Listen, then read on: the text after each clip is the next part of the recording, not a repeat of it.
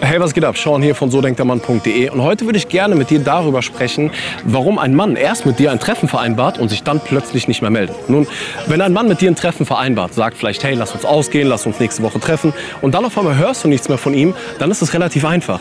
Der Typ hat gar keinen Bock auf dich. Das bedeutet, er hat wahrscheinlich eine andere Frau getroffen, die er viel interessanter findet als dich, mit der er vielleicht eher ausgehen will, beziehungsweise bei der er vielleicht sich nicht sicher ist, ob er sie überhaupt schon hat und deswegen wird er wahrscheinlich sich erst mit ihr treffen, anstatt eben mit dir. Bedeutet, wenn ein Typ mit dir ein Treffen ausmacht, sich danach aber nicht bei dir meldet, dann hat er keine Lust auf dich. In diesem Sinne, ich wünsche dir einen wundervollen Tag, egal wo du bist und bleib wie du bist. Bleib eine Königin.